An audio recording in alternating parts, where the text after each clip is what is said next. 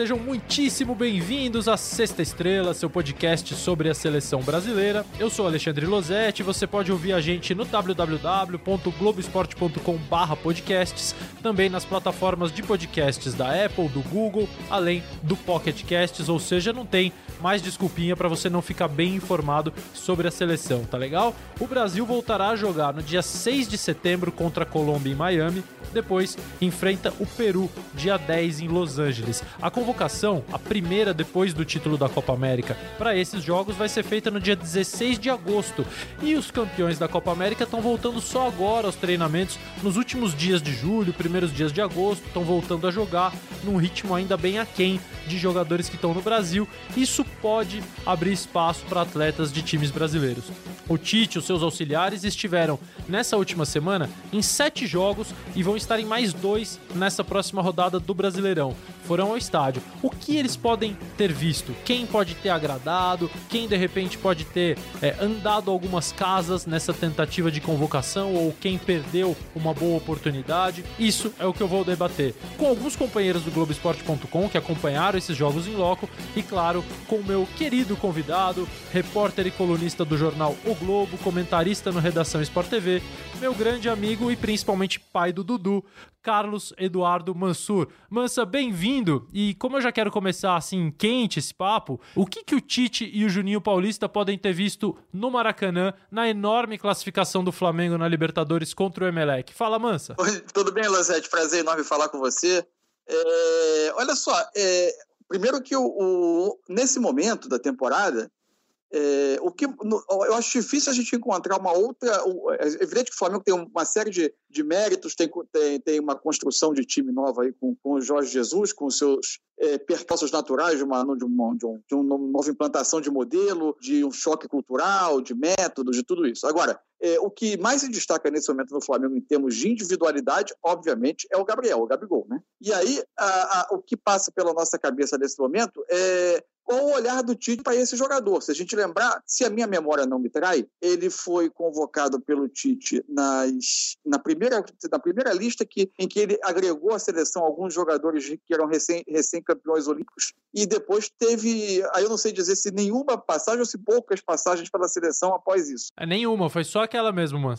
então, foi, então foi só aquela mesmo. Só aquela. É, só que ele, ele, ele caminha para ser, pelo segundo, segundo ano seguido, o artilheiro do Campeonato Brasileiro. E no Flamengo, num esquema que é bom se destacar, e o Tite eventualmente preza essa questão, é diferente a utilização do atacante no Flamengo no modelo de hoje do modelo da seleção brasileira. É, ele joga no Flamengo numa dupla de ataque com uma mobilidade enorme, um pouco diferente não só do sistema com um atacante central da seleção, embora esse jogador seja um jogador de mobilidade, mas a seleção tem um esquema muito mais posicional do que esse Flamengo de hoje. O fato é que nesse modelo de jogo, o Gabriel reencontrou a sua melhor versão, ele é um, tem sido um finalizador é, notável, mas também um jogador de participação no jogo é, muito intensa. É um jogador que recuperou um nível de intensidade de jogo que muita gente já começava a olhar para ele e atribuir a falta dessa intensidade, por exemplo, à falta de sucesso na Europa é, é uma, o Gabigol faz uma temporada muito boa no Flamengo. Mansur, eu tenho a impressão que quando o Gabigol foi convocado pelo Tite no final daquela Olimpíada, havia uma expectativa de que ele pudesse ser um jogador de lado de campo, dentro da formatação tática da seleção brasileira.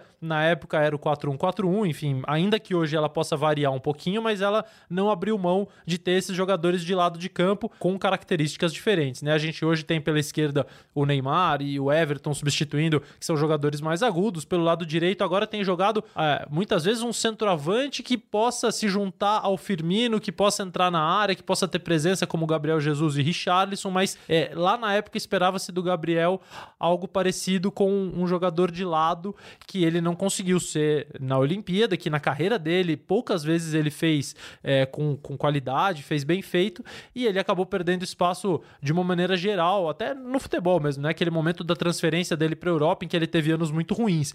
É, agora, você acha, pelo que você conhece do Tite e pela necessidade que o Gabriel pode, assim, é, cativar a comissão técnica a ponto dela passar pelo menos a debater o nome dele nas próximas convocações? Eu acho, porque eu acho que ele tem a favor dele nesse momento o tempo.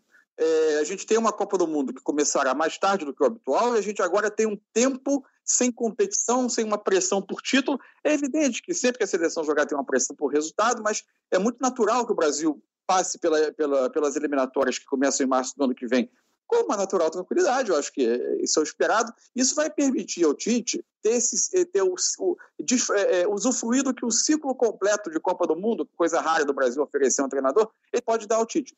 E aí, o, o, o, houve momentos da seleção recente que o Tite flertou com a hipótese de ter dois jogadores com característica de atacante mais pelo centro. De repente, o Gabigol pode começar a ser pensado pela comissão técnica como uma alternativa de mudança de característica de jogo é, de, inclusive como uma alternativa tática, uma alternativa de desenho dentro de uma, de uma, partida. Ele pode oferecer uma característica diferente da que os demais atacantes têm. A gente seleção tem, por exemplo, citando, o, o Jesus como um atacante centroavante, nove, que dá mais profundidade e eventualmente pode jogar pelo lado, como mais como, entre aspas, um ponta. Você tem o, o Firmino como centroavante que está na área e sai, e sai da referência para fazer o pivô, para dar, dar passe, para abrir espaço para que alguém ocupe com infiltração. Você tem o Richardson que parte da, do lado para fazer uma diagonal excelente para a área. E você pode ter o Gabigol como esse jogador que é o tradicional espécie, entre aspas, de um, de um, de um atacante de mobilidade, mas um, ou, ou, quase como um segundo atacante que o futebol brasileiro produziu em grande número durante uma determinada época, que pode estar dentro da área, que pode estar pelo lado, que pode estar saindo da área para fazer o jogo, que se sente bem com liberdade de movimentação.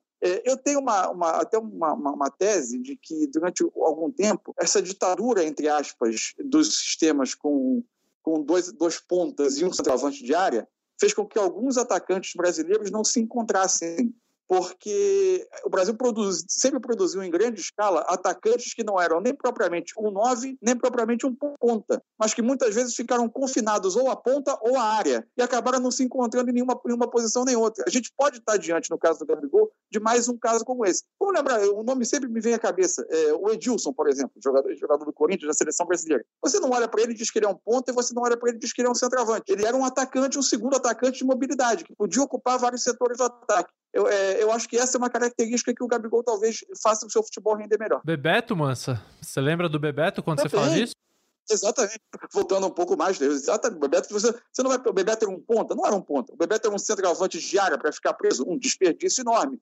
É, não é nem comparar a qualidade, pelo amor de Deus, estou comparando a qualidade de jogadores, não. É, é, comparando características. Claro, claro. Eu lembro do Amoroso também. Eu, eu, eu era muito fã do Amoroso Bom, desde o Guarani.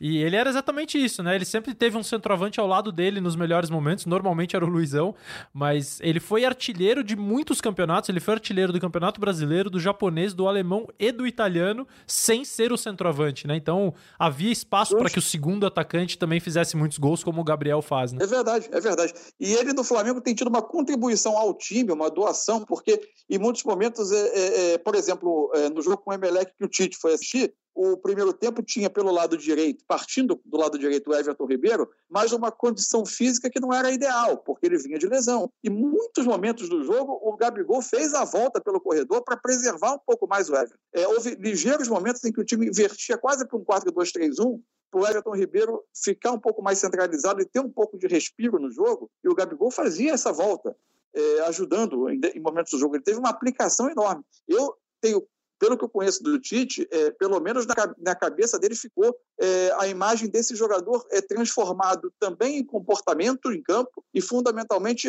é, é, é, usando as suas melhores qualidades. Eu acho que possivelmente está na cabeça da comissão técnica isso. Agora, amigo, eu, eu tava pensando aqui, o Flamengo é um negócio incrível esse. E, e é uma. E, e, é uma demonstração assim do poder de investimento que esse Flamengo passou a ter e talvez de começo de uma mudança assim no futebol brasileiro que era impensado até tempos atrás. O Flamengo tem sete jogadores que foram convocados pelo Tite na seleção brasileira.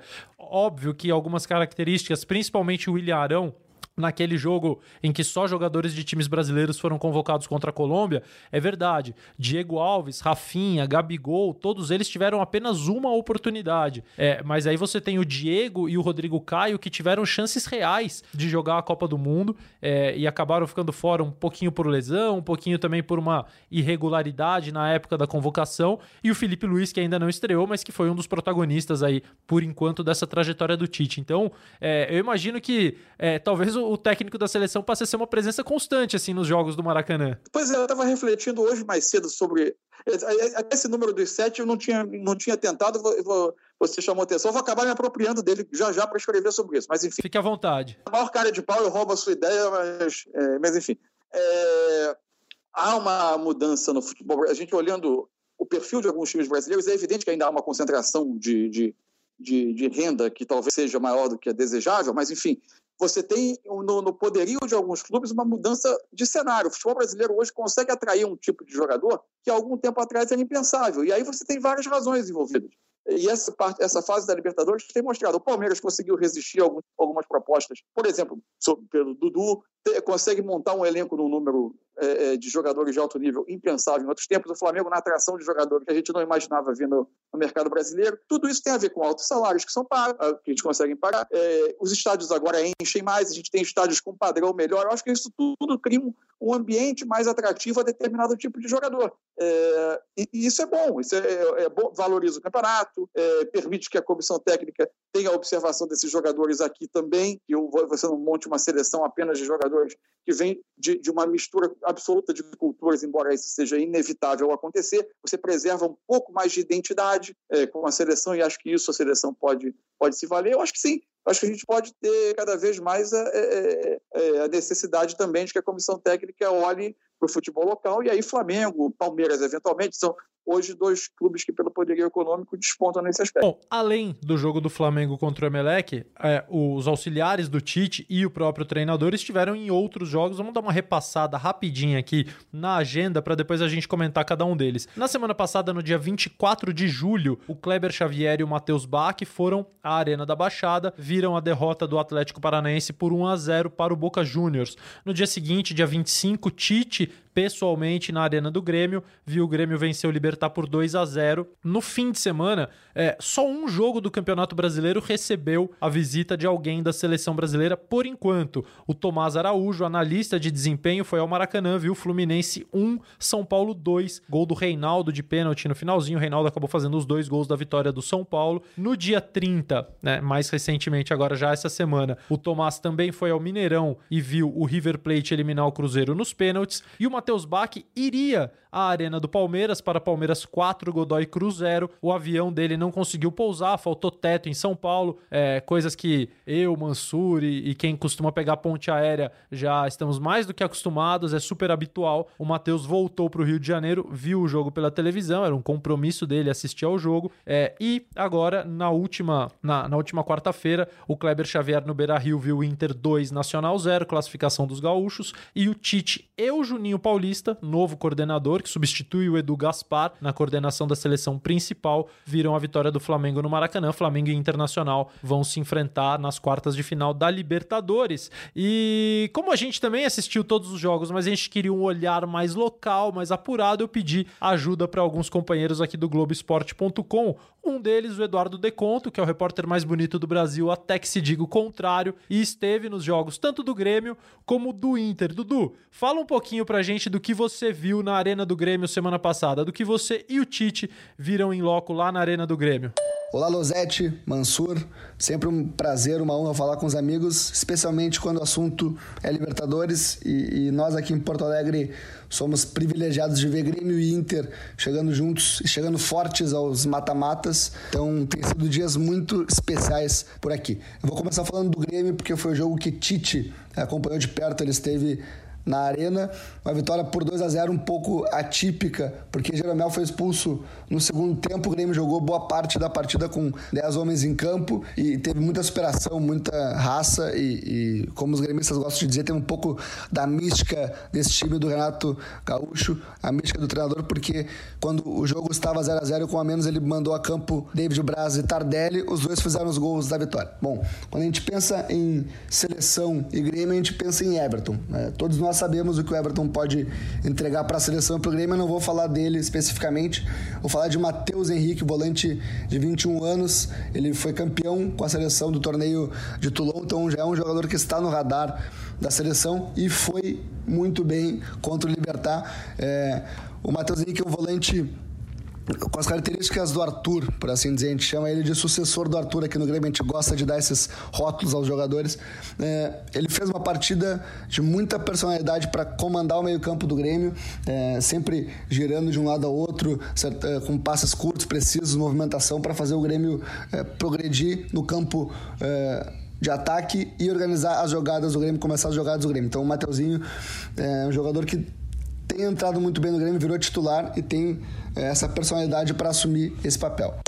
Bom, Mansur, Dudu falou muito aí do Matheus Henrique. Claro que o foco é o Everton. O Everton é um jogador que a gente não sabe até quando vai poder ser observado no Brasil, né? Um pouquinho na contramão do que a gente vinha falando agora há pouco. É, são inevitáveis algumas saídas de jogadores dessa idade com esse potencial e que já apresentaram o desempenho que o Everton apresentou tanto em Libertadores como depois já pela seleção na Copa América, onde ele acabou sendo um dos protagonistas na vaga do Neymar. Mas, é, enquanto ele está no Grêmio, ele vai continuar sendo observado. O Tite conta com ele para o segundo semestre e tem aí o Matheus Henrique surgindo para uma seleção pré-olímpica e também talvez para a seleção principal, um volante de 21 anos. Dudu falou da personalidade dele, de como ele comandou o meio-campo e das características similares às do Arthur, que fazem com que ele acabe formando uma boa dupla com o Maicon. Maicon. O que, que você achou do Grêmio, Mansur? Pois é, o, o a questão do, do Matheus Henrique, e aí vou, vou, te pedir perdão porque eu tenho esse hábito, na, sempre que você me convida, eu de vez em quando tendo a anarquizar aqui o, o seu processo,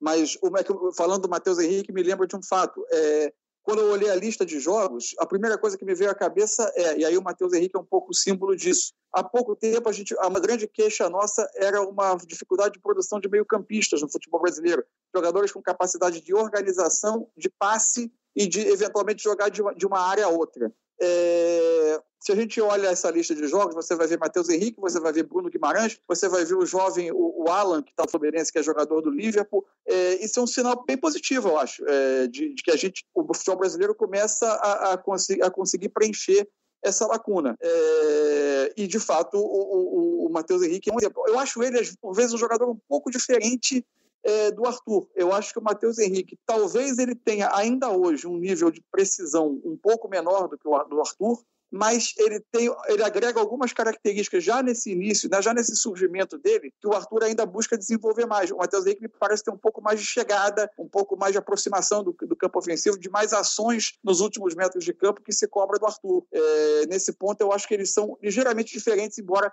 evidentemente partam de uma posição é, de campo semelhante. Bom, Mansur, primeiro que eu só te convido porque você anarquiza, tá? Não, não, é um dos mil motivos que eu tenho para te convidar, é justamente a anarquização da Sexta Estrela. Continue anarquizando, por favor. É, o Matheus Henrique, eu concordo contigo, eu acho que ele é um jogador, ele, ele, tem bom passe, mas ele ainda, o Arthur é um cara quando você lembra dele, você lembra do passe. É, o Arthur é o cara que não vai errar o passe, que dificilmente vai perder a bola, e o Matheus Henrique ainda é, não é um jogador que se caracteriza por isso isso, mas ele parece ter um combo de características interessantes aí que, quando a gente junta, acabam resultando num jogador realmente é, valioso de observar. É, e fundamental no jogo que o Grêmio acabou precisando ter um pouco mais de controle, porque é, ficou em inferioridade numérica, né? É, é, parecia uma partida, uma partida difícil, parecia inferioridade numérica e, e, e conseguiu é, no final encontrar os dois gols. Você falou do, do da questão dos meio-campistas jovens, né?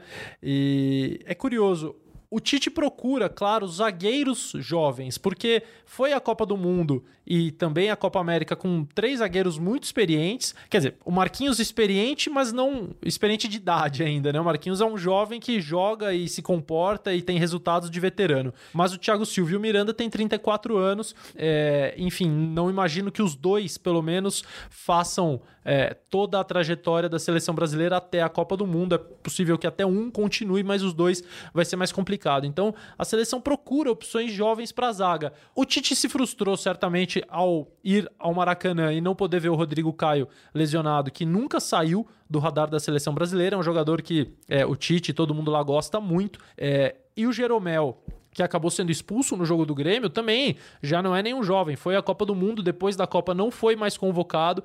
A seleção foi buscar um zagueiro jovem lá em Curitiba, foi olhar mais de pertinho o zagueiro que vinha chamando a atenção da comissão técnica, que é o Léo Pereira, de 23 anos. E o Léo foi mal no jogo contra o Boca Juniors. É claro que a seleção não vai tomar a decisão de convocar ou não convocar um jogador por causa de um jogo. Ela vai ver aquele que ela tá mais interessada, mas ela liga pro treinador, ela procura informação, ela vai assistir existe treinamento. Quer dizer, o jogo é uma etapa desse processo, uma etapa importante desse processo de observação. E o Léo Pereira não foi bem, ao contrário do Bruno Guimarães, que você citou agora há pouco, mano. Exatamente. O jogo contra, contra o Boca. Aliás, o, o, o, Atlético, o, o Atlético acabou pegando uma, um, um cruzamento terrível, né? Porque, embora ele tenha venha se afirmando nesse cenário sul-americano, é evidente que chega uma hora que há um nível de, de, de do clube, aquele clube habituado a esse tipo de ocasião. É, o, o, Atlético tem, é, é, é, é tem uma, uma, uma, entrada mais, uma, uma, presença, embora venha se tornando constante, mas ele é mais recente nesse cenário. Eu acho que isso, no, no, no, fundo, tudo isso faz diferença, assim, na hora da, da, desse tipo de competição.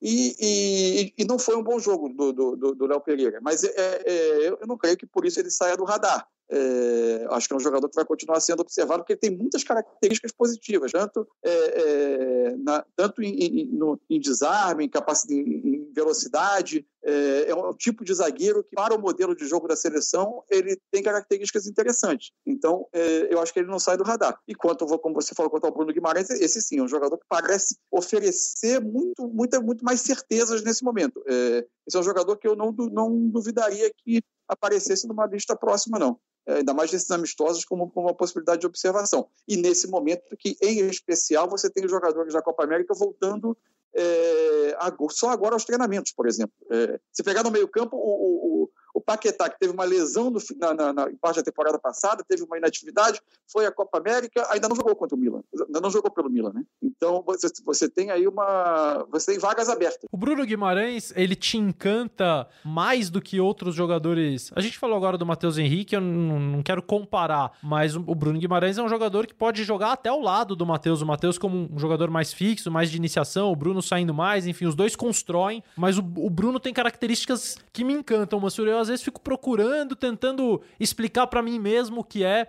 é. Eu acho que talvez essa escassez que o futebol brasileiro tem de jogadores com essa característica que você citou há pouco é que me faz gostar tanto desse garoto. Assim. É, acho que tem um pouco dessa escassez, mas tem um pouco da qualidade mesmo dele. O que me chama muita atenção é o quanto ele é completo, né? Ele consegue ser um jogador que ajuda na sustentação defensiva, ele consegue eventualmente se posicionar atrás junto a um outro volante, ou, ou, ou como volante, embora não seja a, a, a, característica dele ser um 5, ele consegue sair com passe curto, ele consegue sair com passe longo, ele consegue cobrir um terreno grande de campo para chegar à frente. É, então, é, é, ele, ele, tem uma, uma, uma, um repertório que é muito vasto e é difícil de encontrar.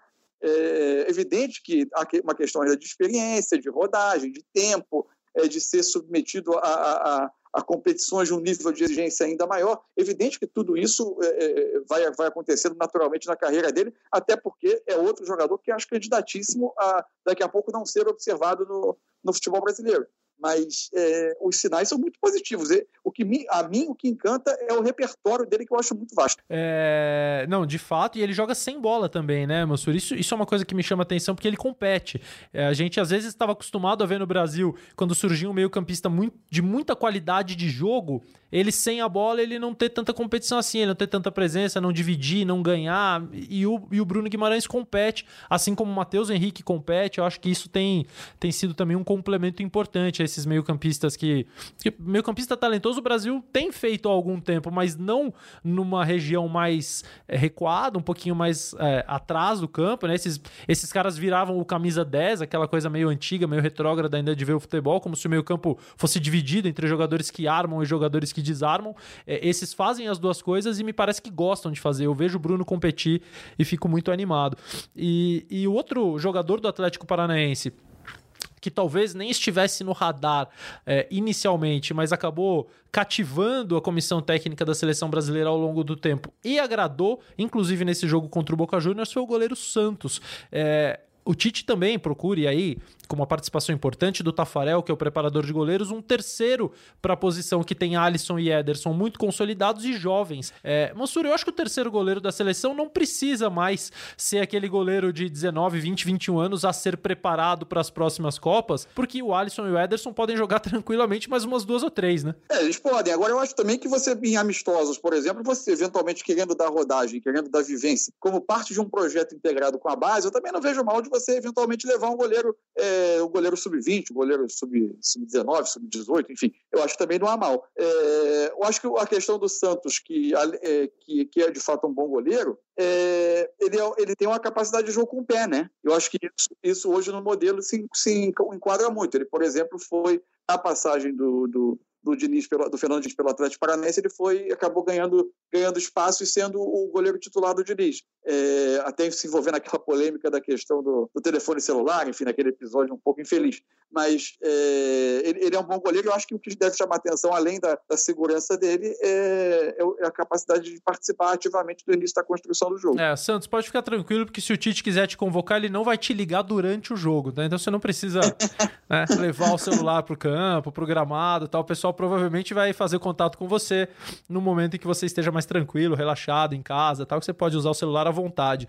E por falar em goleiro. Agora, essa é uma, essa é uma posição, Luzia, de que é muito claro que quem for convocado é o terceiro, né? Exato. Porque você tem um nível de imposição dos outros dois que é gigantesco. É, é eu, exatamente isso, e até por isso eu, eu acho que você tem toda a razão quando você fala da possibilidade de levar jovens, como o Tite fez no segundo semestre do ano passado, porque, é, em tese, é um cara que não vai jogar. Mas ele vai colher vivências pro futuro, né? Não, exatamente, exatamente. Ele vai ter vivência pro futuro, vai conviver ali. É, o, o, Brasil talvez tenha achado o goleiro do Sul-Americano Sub-20, o goleiro titular, que era o Felipe do Grêmio, naquelas idas da seleção principal, porque eles ficaram realmente assim surpresos com o nível de treinamento dele, em como ele se aproximava dos outros dois, não para poder jogar na seleção brasileira, mas como ele não deixava o nível cair tanto em, em relação ao Alisson e ao Ederson. Mas falando ainda de terceiro goleiro, tem um jogador que já foi convocado pelo Tite, que é campeão olímpico, medalhista de ouro de 2016 e que voltou a defender muito bem, voltou a ficar em ótima fase no Palmeiras, principalmente naquele pré-parada da Copa América e nos jogos depois, ali o empate com o São Paulo, mesmo jogos em que o Palmeiras não foi bem, o Everton foi muito bem. É... O Matheus Bach, a gente já disse, não conseguiu chegar ao estádio do Palmeiras, mas assistiu ao jogo pela televisão. Quem chegou ao estádio do Palmeiras e conta pra gente o que viu e o que o Matheus pode ter visto pela TV é o Tociro Neto, meu eterno companheiro de cobertura de seleção brasileira na Copa do Mundo da Rússia. Tossa, fala pra gente como foi Palmeiras e Godoy Cruz. Eu imagino que o Matheus Bach, o filho e auxiliar técnico do Tite na seleção brasileira, tenha se frustrado uh, quanto a esse jogo entre Palmeiras e Godoy Cruz por dois motivos, né, Lozete? Primeiro, porque, como você informou, ele não conseguiu pousar em São Paulo para assistir em loco a partida no Arena do Palmeiras. E segundo, porque no fim das contas o Everton acabou trabalhando pouquíssimo nessa vitória por 4 a 0 que classificou o Palmeiras para as quartas de final da Libertadores. Uh, o Palmeiras teve uma dificuldade de criação, um placar acaba sendo até um pouquinho enganoso, mas teve zero dificuldade defensiva. O Everton trabalhou muito pouco uh, uh, diante do Godoy Cruz. Acabou trabalhando muito mais uh, com os pés em reposições de bola, em tiro de meta. Teve até uma jogada em que ele tem uma participação importante, num, num, chutão, né, nessa ligação direta que é característica desse time do Palmeiras.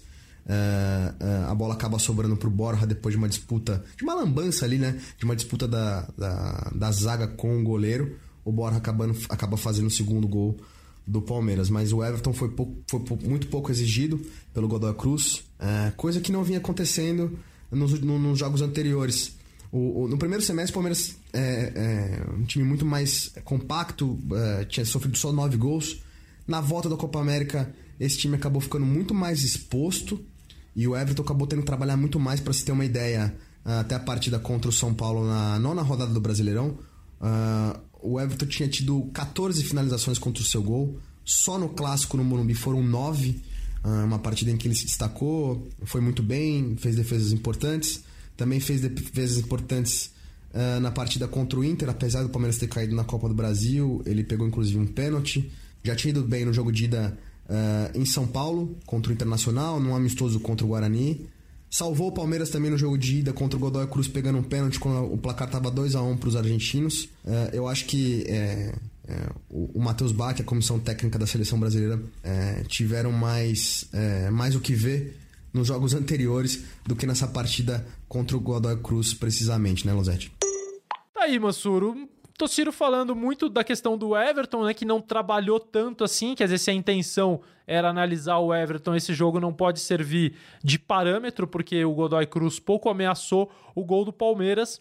É, e no restante do, do time, a gente sabe que o Palmeiras tem uma maneira de atuar coletiva muito distante daquela em que tenta jogar, pelo menos, a seleção brasileira. Você acha que isso acaba criando empecilhos para que jogadores do Palmeiras possam ser convocados, Mansur? Ah, eu, por vezes eu acho que sim. É...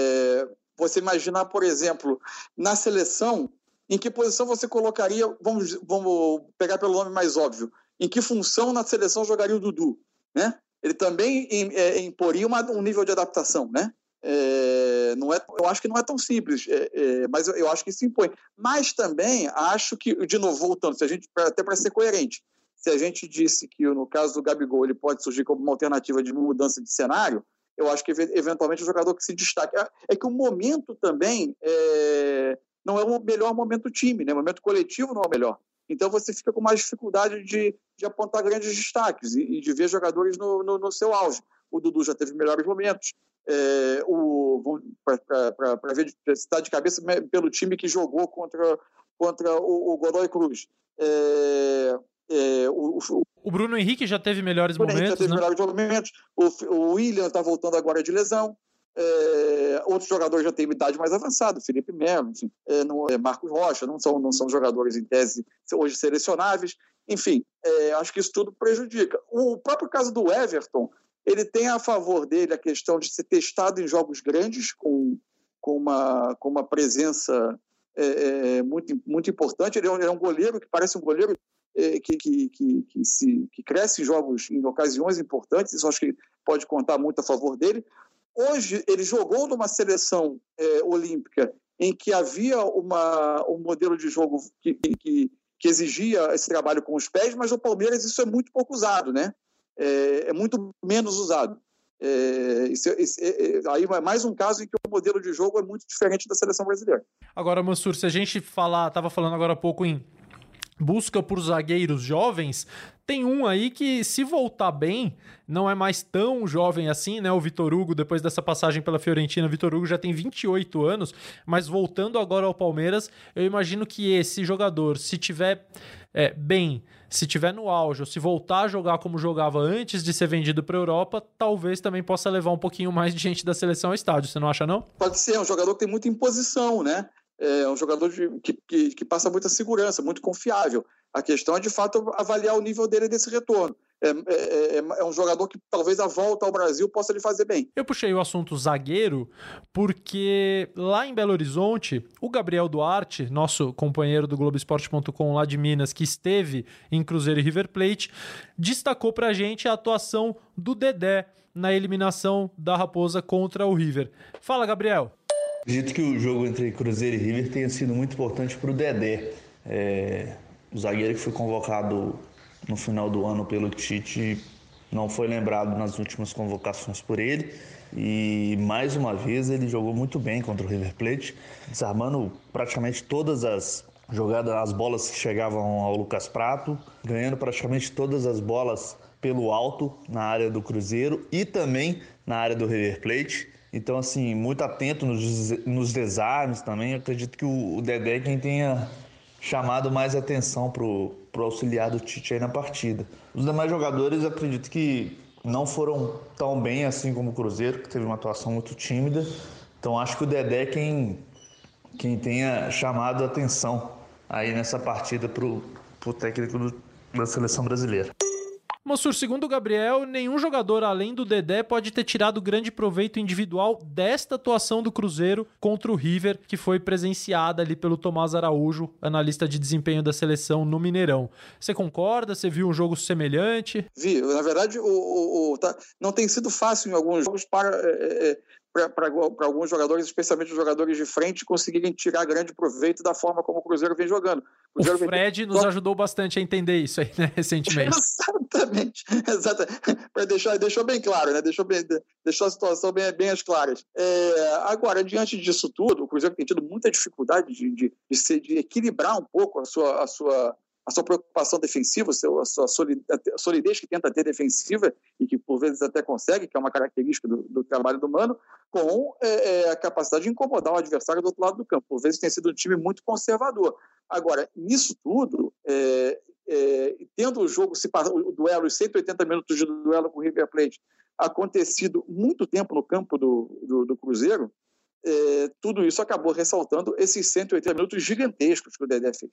É, é um jogador que tem uma carreira é, de um início absolutamente impressionante no Vasco, é, depois é vitimado no, na chegada ao Cruzeiro por uma sequência terrível de lesões, é, por, em, por alguns momentos era até difícil imaginar que nível ele conseguiria chegar. De fato, até então, até há pouco tempo atrás, não parecia o Dedé 2011, 2012, que aquele jogador de uma, de uma imposição não só na área, mas de uma imposição de sair jogando, de conduzir bola, é, é, de resolver jogo na frente, uma imposição nas duas áreas impressionante. Agora, nesses dois jogos, ele foi impressionante. É, foram 180 minutos absolutos do Dedé é, ganhando praticamente todos os duelos. É, você citou uma coisa curiosa, né? Ah, o primeiro semestre do, do Dedé não foi, teve longe de estar entre os grandes momentos da carreira dele, que são muitos, mas realmente esse confronto contra o River Plate ele se destacou. O Tite tentou levar o Dedé para o Corinthians, isso a coisa de 6, 7 anos atrás.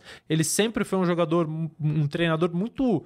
É, ele sempre se encantou muito com o futebol do Dedé, sempre quis ter o Dedé jogando com ele. É, conseguiu poucas vezes ainda na seleção. Vale lembrar um detalhe, né? O Dedé, na convocação de novembro do ano passado, se eu não me engano, foi na última, o Dedé disse ao Tite que não jogaria do lado esquerdo da zaga, assim, ele que não se sentia bem.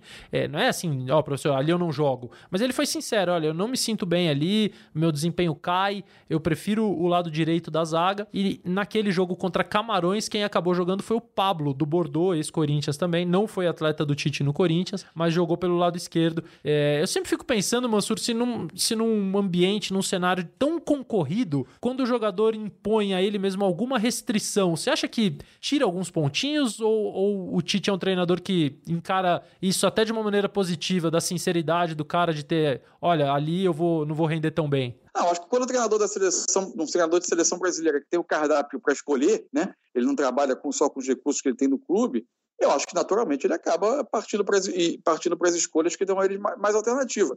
Mas acho que o caso do Dedé é também o seguinte: é, é, é lembrar que ele tem 31 anos, né?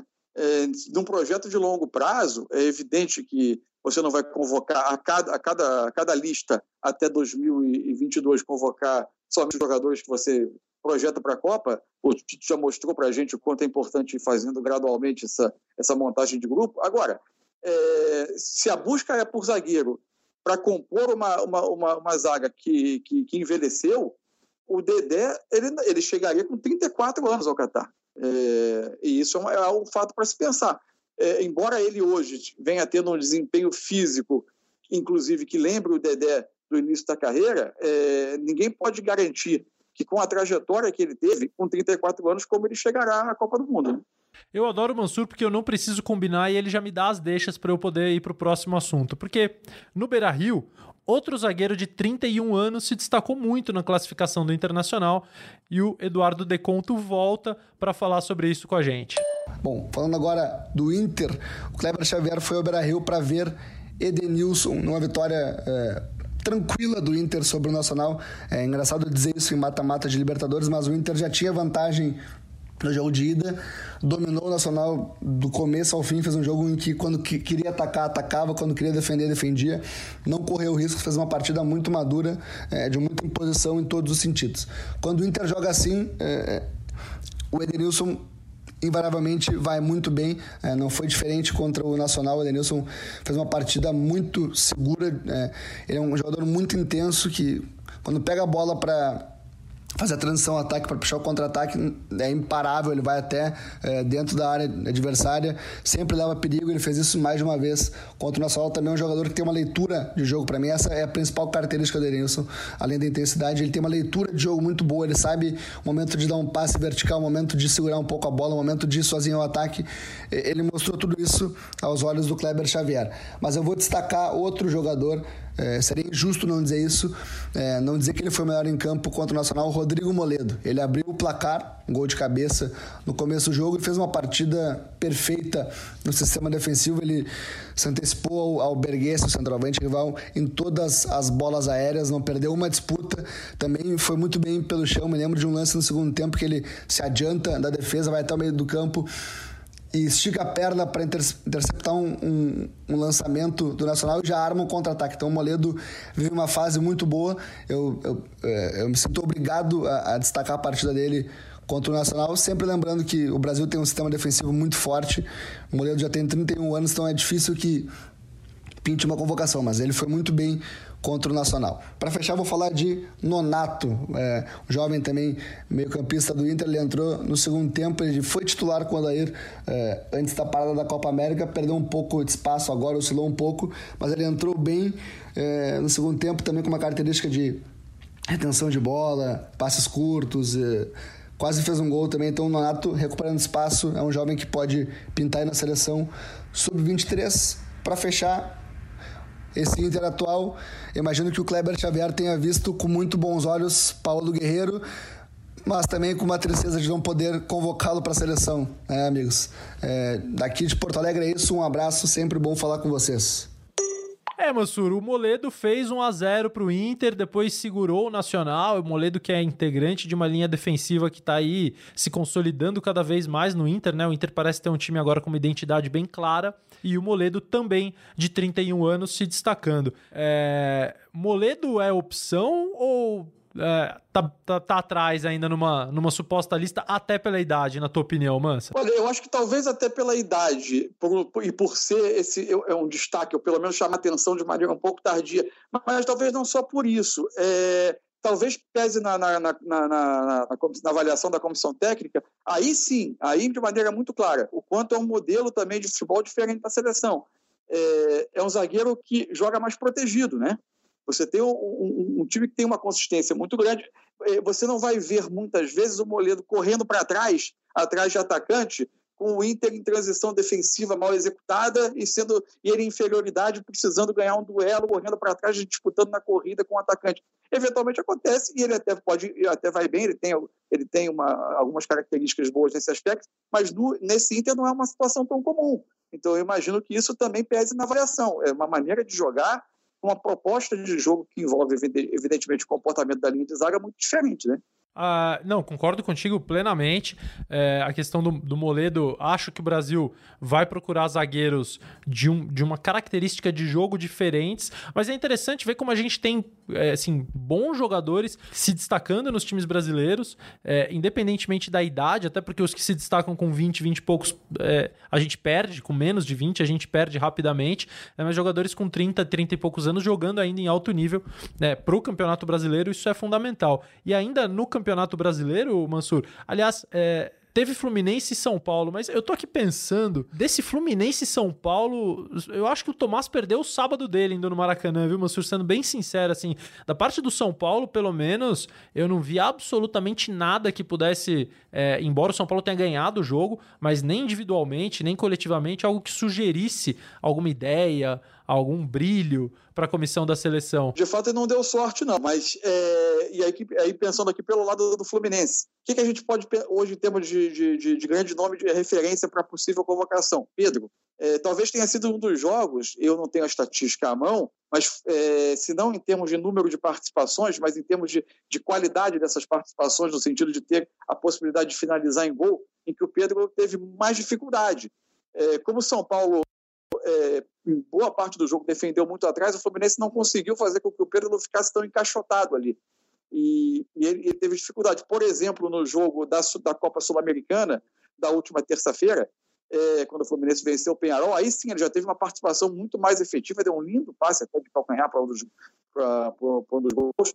É, é, ali ele teve uma participação melhor. Outro jogador que veio me chamando muita atenção desse Fluminense, eu já citei ele há alguns minutos atrás, que é o Alan. O Alan é um jogador que é um volante, ele tem sido no Fluminense um primeiro volante, mas ele tem uma capacidade de iniciar a jogada muito boa, de sair jogando, de conduzir a bola até que a marcação chegue, tem coragem para jogar, conduzir a bola até que a marcação chegue, até que um companheiro fique desmarcado porque ele, atrai, porque ele atraiu a marcação para ele dar esse passe. E ele, e ele é, no, no, jogo contra o São Paulo, ele dá um belíssimo passe na origem do lance do primeiro gol do Fluminense.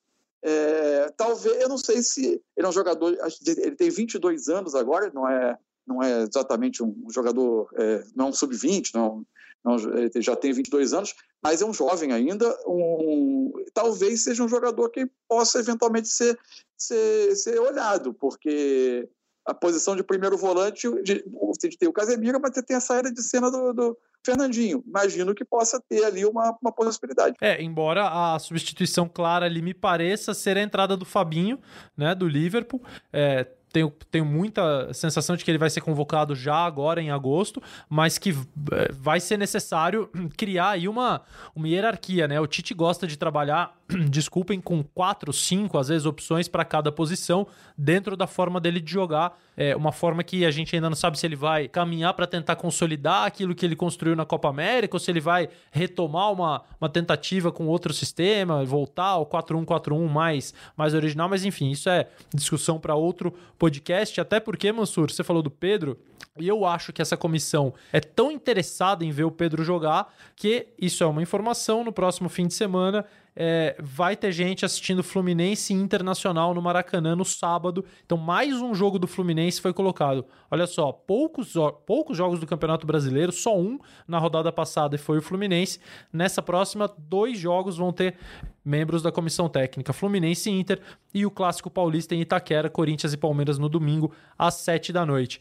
É, eu acho que o Pedro é um cara que, assim, o Tite sente muito não poder ter contado com ele, embora isso tenha aberto as portas para o Richarlison, né, Mansur? É verdade. É, o, Pedro, é, o Pedro me chama muita atenção pela quantidade de recursos técnicos que ele tem. Ele tem a finalização muito boa, ele tem a capacidade de proteger a bola, de aparar a bola, até às vezes de costas para o gol, que o time se aproxime. Ele tem posicionamento na área, ele tem finalização, é, chuta de fora da área eventualmente. É, o que a, acho que ele precisa melhorar é que quase todos os gestos técnicos dele, por vezes, são lentos. Eu não sei, por exemplo, no ambiente de competição na Europa, caso ele saia, como vai ser esse tipo de adaptação. No futebol brasileiro, por vezes você ainda tem um pouquinho mais de tempo, uma fração de segundo a mais para executar, ele ainda é, é, ele, ele, ele, consegue se destacar demais. Mas é, eu acho que é um, um, jogador precioso porque é uma posição que não está sobrando, né? É, com essa característica de jogador um pouco mais forte, com mais presença de área. É, e o que reforça é, o quanto é interessante a, a, programação da comissão técnica é que esse jogo de sábado Fluminense Internacional, provavelmente você vai ter só jogador do Fluminense para observar, porque é muito provável que o Inter tenha um time bem desfigurado porque saiu de uma decisão agora de Libertadores e no meio da semana que vem tem Copa do Brasil, né? Então, é, há uma expectativa muito grande de que o Inter tenha um time desfigurado, o que reforça o quanto o olhar está direcionado para o Pedro. E se o Inter tiver desfigurado, você acha que não dá para dar uma olhadinha no Nonato também, Mansur? Ah, também, mas aí é, é um, é um jogador de. de... Pré-olímpica, claro. De, de pré-olímpico, exatamente, de outra, de outra faixa de idade. Mas é, esse, esse também é uma outra aparição muito interessante naquela linha. Estamos produzindo meio-campista. Exatamente, o jogador que tem as duas valências, né? A gente não vê o Nonato fazendo só uma coisa ou só outra. Parece que finalmente Exatamente. o futebol brasileiro entendeu que o meio-campista precisa ser híbrido, né? Precisa fazer as duas funções com bola e sem bola e a gente tem uma, uma série de jogadores interessantes. Mansur, claro que eu vou te perguntar é, eu não gosto de palpite, mas baseado em tudo que a gente tem de conhecimento do Tite, de informação, de agenda da comissão técnica, você acha que ele vai abrir demais o leque no dia 16 para a convocação dos amistosos de setembro? E, e você acha que ele está mais focado em que nomes? Não, eu acho que abrir demais ele não abre, não vai abrir. Vai abrir o leque um pouco, vai observar jogadores, como fez, porque mesmo nos amistosos pré-Copa América, em, na, naquela primeira etapa, ainda no, no, no, no semestre de 2018, em que ele dizia que era uma fase de acrescentar nomes, mesmo assim, uma espinha dorsal era, era razoavelmente mantida, né? a forma de trabalho. É, e eu acho interessante para você também não submeter o jogador chegando a atuar num ambiente absolutamente é, é, é, é difícil para ele, né? De, de, de, de, um ambiente que o time está desentrosado, então a, a possibilidade de você observá-lo mesmo ela, ela diminui. É, então, você oferece dificuldade ao, ao, jogador, em vez de oferecer a ele um, um, ambiente receptivo, você oferece a ele uma dificuldade. Exatamente, exatamente. É, agora, a minha expectativa maior é para ver é, com a, a, demora de entrada em cena de alguns jogadores da Copa América, porque evidentemente precisaram ter férias nesse calendário, também é, é, é louco lá no. Hoje é cada vez mais louco no, no mundo todo. É, não se compara ao nosso, mas até na Europa você já tem uma, um nível de loucura elevado mas é, é ver, uh, principalmente, uh, eu acho que a gente vai ter um teste aí de alguns jogadores, alguns desses meio-campistas brasileiros. É, eu acho que talvez Matheus Henrique, talvez Bruno Guimarães, é, talvez Bruno Guimarães, eu acho que eles podem ser, podem ser nomes testados, podem ser nomes testados já nessa primeira lista. É, e tem um nome que já saiu do futebol brasileiro, já está na Europa, mas eu tenho uma, uma sensação muito grande também que estará na lista, que você sabe quem eu estou falando, né? O Renan Lodge. Exatamente, mas Renan Lodge, lateral esquerdo, ex-Atlético com H, agora Atlético de Madrid. Aliás, substituto do Felipe Luiz no Atlético de Madrid. Eu acho que o Renan vai entrar rapidinho nessa seleção brasileira. Ele tem começado os jogos nessa pré-temporada do Atlético, né? É, no momento, ele até no clube ele tem, ele tem pouca, pouca concorrência ali na posição. É, é, tem começado os jogos, enfim, é, ele está em atividade, né? Ele, tá, ele, ele, emendou quase a temporada brasileira com, com a pré-temporada europeia, então ele está em pleno ritmo. A transformação do Atlético de Madrid é tão grande que ele tem que começar jogando, né, Mansur? Porque daquela linha defensiva clássica lá do Simeone só ficou o Jimenez, que é o mais jovem, né? Então. Exatamente, exatamente, exatamente. Tota, totalmente alterada. Não tem muita opção. Totalmente alterada a, a, a, a linha, a linha defensiva é, vice-campeã da, da Champions e campeã espanhola, digamos assim. Mas para finalizar, eu não, não me aguento. Você falou o Renan Lodge já está em atividade, mas tem outros dois garotos que estão em atividade num clube da mesma cidade do Renan Lodge, né? Vinícius Júnior e Rodrigo também estão jogando a pré-temporada. E aí, hein? Como é que eles se encaixam numa seleção que obviamente vai ter a volta do Neymar, né? A não ser que até lá ele não jogue, e aí seria uma situação. Bom, enfim, não vamos entrar nesse assunto, pelo amor de Deus, senão a gente fica mais uma hora falando, mas tem Neymar, tem o Cebolinha consolidado depois da Copa América. Tem, de acordo com a característica de jogo atual da seleção, um lado direito com Gabriel Jesus e Richarlison. Você ainda tem o David Neres ali brigando por, um, por uma vaga no lado. Como é que fica Vinícius Júnior e Rodrigo nesse contexto todo? Eu acho que a situação, a seleção vai refletir uma situação de clube. É uma fila em que o Vinícius está na frente do Rodrigo por questões naturais, né? Ele teve uma convocação que ele não pôde ir por lesão, e agora, no Real Madrid, tem um, um fator a favor dele. É, em tese, ele tinha, ele tinha um problema para essa temporada. A chegada do Azar o empurrava para o outro lado do campo, ou para o banco de reservas, ou para o outro lado do campo, para o lado direito. O Azar preferencialmente joga pela esquerda. Embora em amistosos, diante de toda a, a, a, crise de resultados e de jogo do Real Madrid, até um esquema com dois atacantes, com o Azar mais solto, foi testado pelo, pelo Zidane na busca por equilíbrio desse time que sem o Casemiro não se equilibra.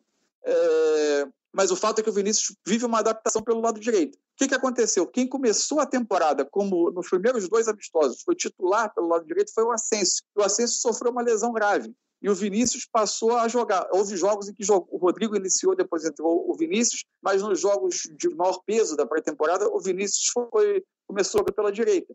É, então, ele está na frente da fila do Rodrigo no, no, no, Real Madrid e acho que, por coerência do Tite, pelo, pelo histórico recente de seleção, o Vinícius está na frente. E, e, agora, e aliás, é, resta saber, perdão, se o Tite vai, vai se caso chame o Fará pensando naquele lado esquerdo, onde você tem é, Everton e você tem Neymar, ou se ele tentará ele como uma opção de velocidade pela direita, onde você tem o Richarlison, que é o jogador da diagonal, mas você tem a, a outra opção, talvez fosse o, o David Neres, é, e, e, o, Vinícius entrando nessa disputa. É, e a seleção se mostrou mais disposta a ter jogadores, principalmente no setor ofensivo, que possam atuar em mais de um lado ou em mais de uma função. Né? Não era tão assim. No começo a gente tinha mais bem definidos quem era quem e onde cada um poderia jogar. Agora você tem um David Neres que pode jogar dos dois lados, um Richarlison, o Firmino é, às vezes fazendo 10, às vezes fazendo centroavante, o Gabriel Jesus que troca muito de posição. Enfim, me parece uma seleção mais flexível e e acho que isso favorece o jogador como o Vinícius, que, como você disse, que aí depois da chegada do Azar, teve a sorte né, de ter um espacinho pelo lado direito. Exatamente. Então, a, a minha questão só é se essa flexibilidade, pois você tem jogadores capazes de ocupar diferentes posições e de fazer diferentes funções. É se o modelo de jogo continuará sendo esse modelo que tende a um jogo mais posicional ou se ele permitirá que no uso dessa flexibilidade desses jogadores você tenha uma troca de posições e uma, e uma liberdade de movimentação um pouco maior.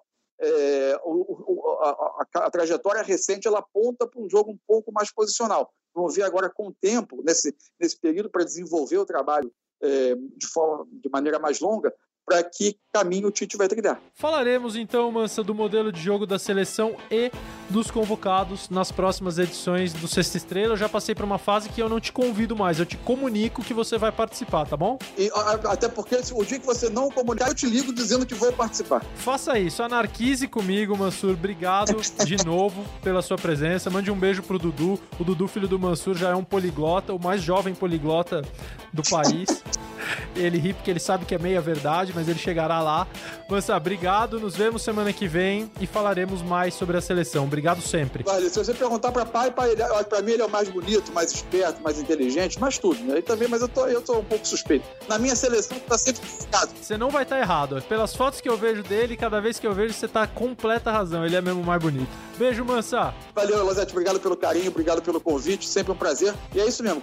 Me comunica que eu apareço. Aparecerá. Em breve, Mansur estará de volta sim, como a Sexta Estrela, que fica por aqui, com edição, coordenação e benção do Leonardo Bianchi. Aliás, Leonardo Machado Bianchi. Começaram a confundir. Parem de achar que o Leonardo Bianchi é o Léo Bianchi que aparece na televisão. Não é. Leonardo Machado Bianchi é mais bonito e cuida dos podcasts. Léo, valeu. Nos vemos semana que vem, galera. Abraço.